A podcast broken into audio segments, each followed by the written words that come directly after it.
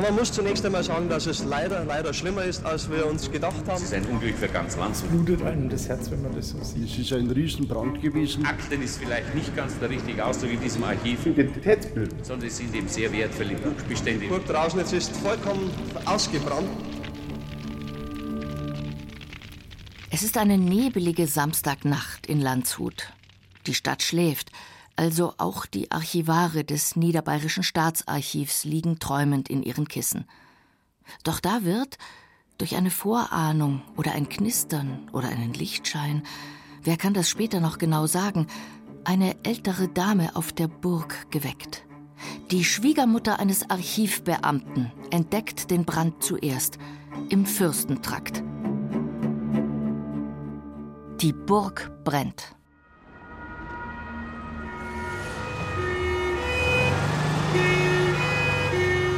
Ist ein Riesenbrand gewesen, den man von der Stadt aus nicht gesehen hat, weil es an diesem Morgen sehr neblig war. Man hat erst was gesehen, wenn man fast dort war vor Ort. Am Anfang hat es gar nicht so schlimm ausgeschaut, aber durch diese Bauart der Burgen mit den sehr großen Fehlböden hat es eine Rückzündung gegeben und der ganze Burgtrakt ist in Flammen gestanden. Elmar Schlittmeier, damals 19 Jahre alt, Mitglied der Freiwilligen Feuerwehr, rückt aus. Es ist früher Morgen. Gegen 4.22 Uhr erfährt man unten in der Stadt vom Feuer. Oben auf der Burg kommen die Helfer erst nicht rein. Die Feuerwehr ist überfordert mit dem Schlüsselbund des Schlosskastellans. Allein das Aufsperren der Türen. Das ist ja früher so gewesen, dass man für jede Türe einen separaten Schlüssel gehabt hat. Also jetzt suchen Sie mal von 50 Schlössern das richtige Türschloss, um an den Brandherd überhaupt heranzukommen. Es gibt keinen Einsatzplan. Die Grundrisse der dreistöckigen Burg verwirrend. Der junge Elmar Schlittmeier übernimmt es, den Feuerwehrleuten den Weg zu weisen, auf der Narrentreppe. Weil nicht einmal eine vernünftige Löschwasserversorgung vorhanden war. Das Löschwasser vor Ort reicht nicht, die Zisterne ist bald leer. Isarwasser muss von der Stadt unten heraufgepumpt werden. Da wird alle 300 Meter in eine frische Pumpe gesetzt oder ein Fahrzeug, das ist wieder weiter transportiert. Das Löschwasser muss auch teils angefahren werden, was auf dem steilen Weg zur Burg zum Problem wird. Auf dem letzten Kilometer ist die Straße eine Schotterpiste mit Schlaglöchern und nur noch einspurig befahrbar. Die Einfahrt durchs Burgtor eng. Es ist ein Rennen gegen die Flammen. Zeitgleich gilt es, die Archivalien zu retten, denn in der Burg lagert das Gedächtnis von Niederbayern. 20 Kilometer Akten aus den letzten Jahrhunderten. Staatliche Urkunden, aber auch Brief- und Verhörprotokolle. Die Identität eines Regierungsbezirks. Ein Staat, der nicht seine Überlieferung pflegt, ist eigentlich nicht existent. Also jeder Staat archiviert. Also wir sind auch identitätsbildend. Dass Diplomarchivar Johannes Stoiber vom Staatsarchiv Landshut 60 Jahre nach dem Brand noch Archivalien findet, verdankt er dem beherzten Eingreifen von Bundeswehr, THW und den Archivmitarbeitern damals. Die schützen kurz entschlossen die fast vier Meter hohen Regale mit Planen vor dem Löschwasser. Die Bundeswehr räumt aus, so schnell es geht in den frühen Morgenstunden. Per Hand mit einer Menschenkette auf die Lastwagen diese Bücher, diese wertvollen Bücher aufgeladen und weggefahren. Wir hätten das Personal gar nicht gehabt, um das zu bewältigen, weil man mit dem Brand beschäftigt war. Erst Sonntagnachmittag, nach rund 37 Stunden, gilt der Brand als gelöscht, mit einer traurigen Bilanz. Der Einsatz beim Großfeuer kostet einen Feuerwehrmann das Leben, einige werden verletzt. Denn Mauern stürzen ein, Steine prasseln nieder. Ganz Landshut ist schockiert. Eines der herausragenden Wahrzeichen der Stadt, über Nacht ruiniert.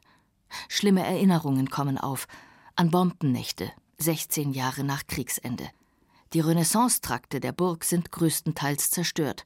Und dann das Staatsarchiv. Tonnenweise gebundene Aktenbücher, Ledereinbände, Papier, Pergamente, angekokelt, verbrannt, durchnässt.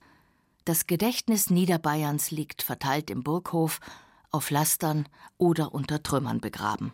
weil es sehr pressiert hat. Und dann, bevor dass man das recht lange rumschleppt, hat man es teilweise durch die Fenster hinausgeschmissen, bloß dass gerettet worden ist.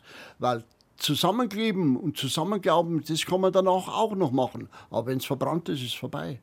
Zusammenklauben, zusammenkleben, retten, restaurieren, verloren und wiedergefunden. Die Folgen des Brandes reichen bis heute. Ein Schock damals. Und auch 60 Jahre später ist noch etwas davon zu spüren, obwohl der Fürstentrakt längst wieder errichtet worden ist, obwohl das Staatsarchiv Landshut vor einigen Jahren in einen Neubau gezogen ist. Das ist der Grund, warum es so richtig mit dem Löschen losgegangen ist. Damals gab es noch keine Schließanlage mit einem Schlüssel, sondern das war ein Verwiesenbund. Und natürlich in der Aufregung, dann das Richtige zu finden, Heute sperrt selbstverständlich ein Schlüssel alle altehrwürdigen kunstgeschmiedeten Schlösser. Der Generalschlüssel wurde kurz nach dem Brand in allen alten Immobilien der bayerischen Schlösser und Seenverwaltung zur Pflicht. Eine der vielen Lehren aus dem Brand 1961. Es war ja da außer den Außenmauern nichts mehr gestanden. Und es war wirklich bis zum Keller runter alles durchgebrannt. Und nach dem Brand ist es eben dann wieder aufgebaut worden. Und auf die ehemaligen drei Stockwerke vom Gebäude her waren dann sieben Stockwerke Archiv. Und so wie Sie es da sehen, jetzt in den Fensternischen, so war der ganze Stock bemalt alles. Und das ist leider beim Brand halt sehr viel zerstört worden. Oder fast alles. Das ist also Originalbestand. Vom Staatsarchiv zeugen hier nur noch Dutzende Metallstützen, die in den Räumen stehen. Vom Brand der Ruß, der nie wieder aus den Bemalungen, die überlebt hatten, herausging. Immerhin, den Feuerwehrleuten gelang es, die Narrentreppe zu retten, wenn auch schwer beschädigt, und die kostbare romanische Georgskapelle. Die blieb unversehrt. Ein Wunder, sinniert Walter Rappelt. Weil, wie gesagt, der Raum nebendran war noch beschädigt und hier war dann wirklich Schluss. Wir stehen jetzt vor der Narrentreppe. Das ist eine lebensgroße Darstellung der Commedia dell'arte, die über drei Stockwerke geht. Oder vier sogar mit dem Keller. Und hier erkennt man, dass die Figuren total rußverschwärzt sind und geschädigt sind, während drunter im Stockwerk sind sie noch die Farbenpracht gut erhalten. Und da erkennt man so, die Narrentreppe war wie ein Kamin und da ist der Rauch nach oben gezogen und hat natürlich immense Schäden verursacht.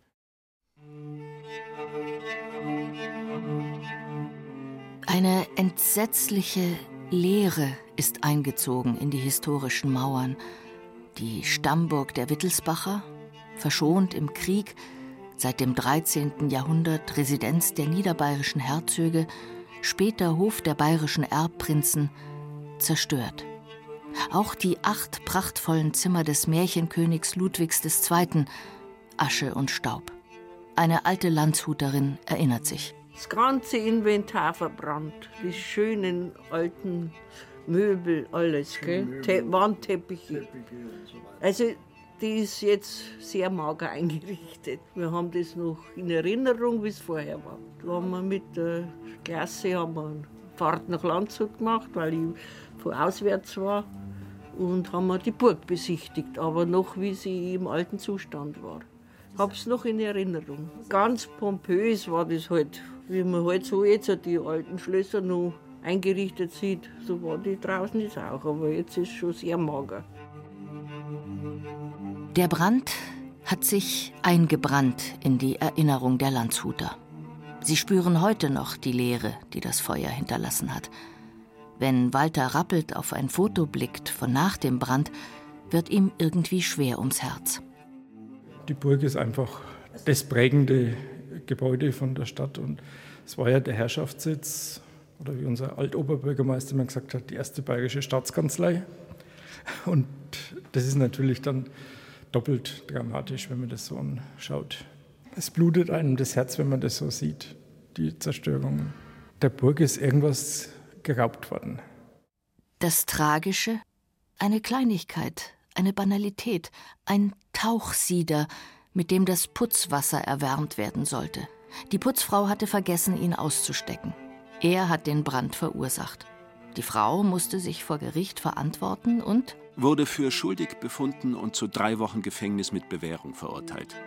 Das Missgeschick der Putzfrau, zu deren Gunsten ihre Familienverhältnisse und die Belastung durch ein vier Wochen altes Baby sprachen, ereignete sich ausgerechnet zu einem Zeitpunkt, da der bisherige Kastellan durch einen neuen abgelöst wurde. Am 20. Oktober, dem kritischen Tag, machte der alte zwar noch, der neue schon Dienst, jeder aber hielt den anderen für zuständig, so dass keiner die Arbeit der Putzfrau auf dem allabendlich fälligen Rundgang kontrollierte. So beschreibt Bernhard Zittel, der spätere Generaldirektor der Bayerischen Staatsarchive, die Umstände, die zur größten Katastrophe der bayerischen Archivgeschichte führten. Seine Bestandsaufnahme 300 laufende Meter Archivgut sind unwiederbringlich weg. 8000 bis 9000 Archivalien mit ca. 2,5 Millionen Blatt in irgendeiner Weise behandlungsbedürftig. Weil angebrannt, vom Löschwasser durchfeuchtet, Schimmel und Pilz gefährdet oder durch Schutt und Asche verschmutzt. Ein solches Ausmaß war damals unbekannt. In den Erinnerungen beschreibt Bernhard Zittel die Abschnitte der Rettungsaktion. Sie hießen schnellste Bergung der bedrohten Bestände aus dem Gefahrenbereich, Stapelung im Hof, Abtransport in Ausweichräume, Einlagern dort und wenn möglich Neuaufstellung in zu schaffenden Holzregalen, damit die unverletzten Archivalien möglichst bald wieder zur Verfügung stünden, zugleich aber auch eine Bestandsaufnahme möglich wäre. Bis Rauch und Flammen den Rückzug erzwangen, gelang es mit vereinten Kräften, einige gefährdete Magazinräume weitgehend zu räumen und die Archivalienbündel zu zwei großen Stapelbergen im Burghof aufzutürmen. Die vom Löschwasser aufgeweichten Bände wurden teilweise nach München gefahren. Teilweise blieben sie in Landshut im Depot der Sparkasse. Auch im Münchner Hauptstaatsarchiv lagen die Bücher. Als Ideal dafür stellte sich der Heizungskeller der heutigen Musikhochschule in München heraus. Sogar in der Hopfendarre eines Bauern in der Holledau trockneten Archivalien. Briefprotokolle statt Hopfendolden. Teilweise wurden die Blätter sogar einzeln getrocknet in einer Pfefferminztrocknungsanlage. Not macht erfinderisch. Keiner hatte bis dahin Erfahrung mit solchen Papierbergen. Es war ein Wettlauf gegen die Zeit. So griff man auch zu zweifelhaften Methoden. Angekohlte Seiten wurden mit einer Laminiermaschine in Kunststoff eingeschweißt. Ein Verfahren, das man heute so nicht mehr machen würde. Noch 60 Jahre später hält Oberarchivrätin Elisabeth Weinberger im Hauptstaatsarchiv München so eingeschweißte Blätter in der Hand. Denn nach dem Brand verblieben beispielsweise die Archivalien aus Passau in München. Man hat die Seiten laminiert und hat aber diese angekohlten Ränder, die hat man gelassen und hat versucht, da so viel von den Seiten zu erhalten, wie irgendwie nur möglich war. Also man kann nur Ausschnitte oder Teile davon lesen. Und mit ein bisschen Glück findet man die Information heute eben schon. Also wenn da irgendwelche Randabsprachen getroffen werden, die dann irgendwo im Text auf der Seite ganz unten stehen, dann kann schon mal Information verloren sein. Aber ein Vorteil ist, dass die Seiten einen breiten Rand gehabt haben. Noch sind längst nicht alle Archivalien restauriert. Die beschädigten Seiten beschäftigen die Restaurierungswerkstatt des Hauptstaatsarchivs immer noch. Immer wieder gibt und gab es einzelne Projekte für all das, was bis 1965 nicht bearbeitet werden konnte, mit neuen Verfahren. Zum einen dem Papierspaltverfahren. Dabei wird das Papier quasi in seiner Dicke halbiert und auf einem Trägerpapier beidseitig wieder aufgeklebt. So kann man auch den Text retten, der im verrußten oder verkohlten Bereich eines Papiers zu lesen oder besser zu ahnen ist. Ein anderes Verfahren ist das sogenannte Anfasern. Ähnlich wie beim Papierschöpfen wird das Papier mit neuen Papierfasern ergänzt und stabilisiert, denn das Laminieren in Kunststofffolien erwies sich nicht als Lösung für die Ewigkeit. Die Seiten zeigen nach den Jahrzehnten Vergilbungen, manche Blätter wellen sich, wodurch auch die Bände an Volumen zugenommen haben. Johannes Stoiber, Diplomarchivar in Landshut, nimmt immer mal wieder solche Bände aus dem Regal und blättert vorsichtig darin. In der Mitte ist noch einiges zu entziffern in der Hausnummer 19 in Oberschwarzenbach wohnt der Schmied Josef Abbeuger. Der hat auf der Flur Nummer 5 in Oberschwarzenbach ein Wohnhaus mit Scheune, mit Werkstatt, mit Stall, mit Stadel unter einem Dache. Die Bestände, die sind vor allem Briefsprotokolle, ist ein sehr, sehr häufig benutzter Bestand bei uns im Haus. Vielleicht zur Erklärung, Briefsprotokolle, wir gehen heute alle zur Beurkundung zum Notar für einen Kaufvertrag, für ein Testament, für eine Schenkung oder was. Und vor 1862 konnte man nicht zum Notar gehen, weil es keinen Notar gab. Da ist man eben auf das besagte Landgericht gegangen. Und da war dann der Richter und der hat diese Urkunde erstellt.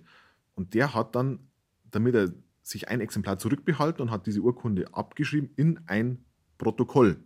Jetzt kann man für ein, eine Urkunde auch Brief sagen, dann hat man ein Briefsprotokoll. Seit 2005 erfolgt eine Schadensanalyse der letzten noch unrestaurierten 1000 Briefprotokollbände des Staatsarchivs Landshut. Die Verfahren sind aufwendig, kostspielig und zeitintensiv. Warum macht man sich die Mühe?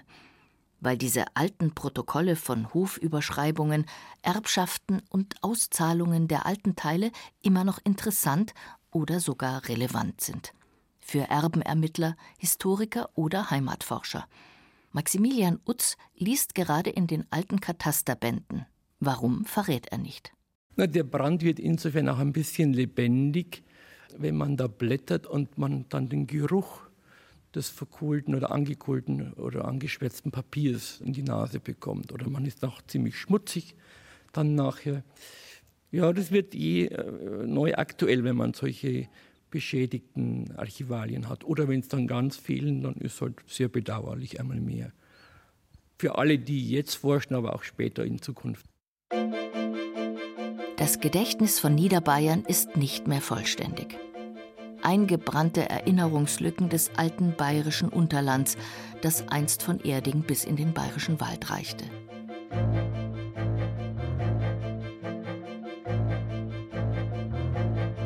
Mitte der 70er Jahre zieht das Archiv wieder ein in die restaurierten Räume des Fürstenbaus der Burg Trausnitz. Die Angst auf der Burg war allgegenwärtig. Schon allein bedingt durch die Tatsache, dass die Burg natürlich auch nach diesem Brand keineswegs brandsicher war. Erinnert sich Martin Rüth, der heutige Archivdirektor von Landshut. Bis 2016 wurde die jahrhundertealte Archivtradition auf der Burg Trausnitz fortgeführt. Mittlerweile arbeiten die Archivare in einem modernen Büro im Neubau des Archivs unten in der Stadt. Die Gedächtnislücken aber schmerzen dauerhaft. Ja, es war einfach traurig. Man musste immer wieder feststellen, dass Dinge, die bekannt gewesen waren, die man Menschen der Gegenwart hätte sagen können, weg waren, unwiederbringlich weg waren, verloren waren und das Wissen damit auch verloren war. Also es verging keine Woche, ohne dass ich irgendwelchen Leuten sagen musste, tut mir leid, was Sie suchen, das finden Sie hier bei uns nicht mehr, weil die Zeugnisse eben verbrannt sind. Heiratsverträge, Verkäufe, Hypotheken, Schuldverschreibungen. Alles, was mit Geld, aber natürlich auch dem Leben der Personen dahinter zu tun hatte, wurde aufbewahrt, in dicke Lederbücher gefasst. Ein Band kann so 120 Jahre einer Gemarkung enthalten, eines Hofes, einer Gemeinde. Wie kommt der Hof meiner Familie überhaupt zu uns? Oder warum haben meine Vorfahren dieses Grundstück verkauft? All dies kann man aus den Briefprotokollen herauslesen. Vorausgesetzt, man kann die deutsche Handschrift lesen. Christine Löbermann, geborene Schöftaler, kann es mittlerweile. Am Anfang habe ich gar nichts lesen können. Also es ist halt Schöftaler hat diese Unterlänge des FTH die 78-jährige Familienforscherin taucht dabei richtig ein in die Geschichte ihrer Familie Schöftaler, will spüren, wie sich das angefühlt hat. Denn in Briefprotokollen ist so viel aufgeführt. Schulden, Verkäufe, Geschwister, die eigene Herkunft eben. Aber manches konnte sie durch den Brand nicht entziffern. Manche Spuren führten ins Leere. Da waren wirklich auch Sachen verbrannt, wenn man so eine Seite hier sieht, da kannst du ganz knapp noch lesen, Schöftaler Johann und aber dann sucht man halt in, in anderen Sachen, in anderen Protokollen. Christine Löbermann findet am Ende einen Hinweis auf den Verbleib ihres Urahnen im Turn- und Taxisarchiv. Nach 30 Jahren Recherche kann die Familienforscherin ihren Stammbaum bis in die neunte Generation vor ihr schreiben. Da packt ein zu sehen, wo haben denn deine Vorfahren gelebt und wie haben die überlebt. Nachdem ich schon mit meinen Eltern und mit meinem Ehemann sehr oft umgezogen bin, kommst du an einen Ort und schaust es an. Da haben die 300 Jahre lang gelebt auf diesem einen Ödhof. Christine Löbermann freut sich wie ein Kind, sagt sie, wenn sie wieder ein Puzzleteil findet. Dabei lernt sie auch, dass es ein Märchen ist, dass der älteste Sohn den Hof erbt. Manchmal war es auch die jüngste Tochter. Die Alten wollten schließlich noch mitbestimmen. Hofübergaben sind halt ganz interessant oder Übergaben nach Todfall, weil da steht dann ganz genau, wie das vererbt wird. Ich habe auch bei einem ganz genau beschrieben, was nach dem Tod des Vaters das Kreuz kostet, die Blumen auf dem Sarg, der Schreiber, die Messe. Das sind auch so Dinge, die einen interessieren, dass damals Sterben auch nicht ganz billig war.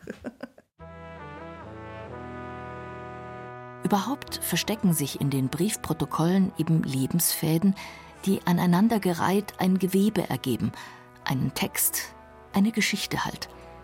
Die Familienforscher folgen der Spur des Erbes, des Geldes und finden so ihre Wurzeln. Was wie trockene Akten aussieht, sind in Wahrheit Zeitzeugen des Lebens vieler Einzelner oder ganzer Gemeinschaften.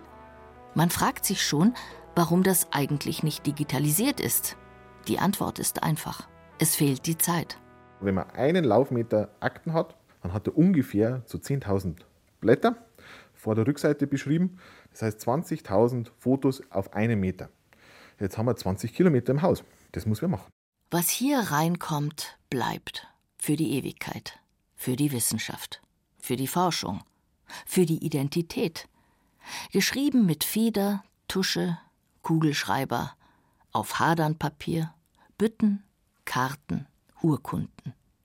Echte Papiere, geschrieben von echten Menschen. Die Aura des Originals kann man nicht digitalisieren. Immer wieder finden Archivarinnen und Archivare Überraschungen.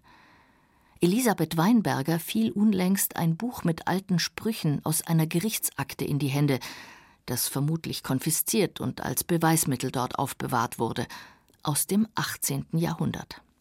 Da war ein Hochzeitsladbüchlein drin. Also da waren drin gesammelt Sprüche, äh, die ein Hochzeitslader zu der Zeit bei der Hochzeitsgesellschaft vorgetragen hat. Und das hat mich sehr interessiert und das war ganz abgegriffen und hat schon verbogene Ecken gehabt, weil es tatsächlich oft benutzt worden ist, bevor es in dem Akt eingelegt worden ist. Auch ein Hochzeitslader musste einst vor Gericht aussagen. Was da wohl dahinter steckt? So ein Archiv ist ja auch Zeitzeuge von früheren Gesellschaftsnormen. Die Ehe war ein arrangiertes Geschäft, keine romantische Idee. Kindersterblichkeit war Alltag. Witwen heirateten wieder, um einen Bauern am Hof zu haben. Witwer brauchten schnell eine neue Frau, um die Kinder zu versorgen. In den Akten warten noch unzählige Geschichten, die gefunden werden wollen. Einige hat das Feuer vernichtet, aber viele schlummern darin noch versteckt und warten darauf, wachgeküsst zu werden.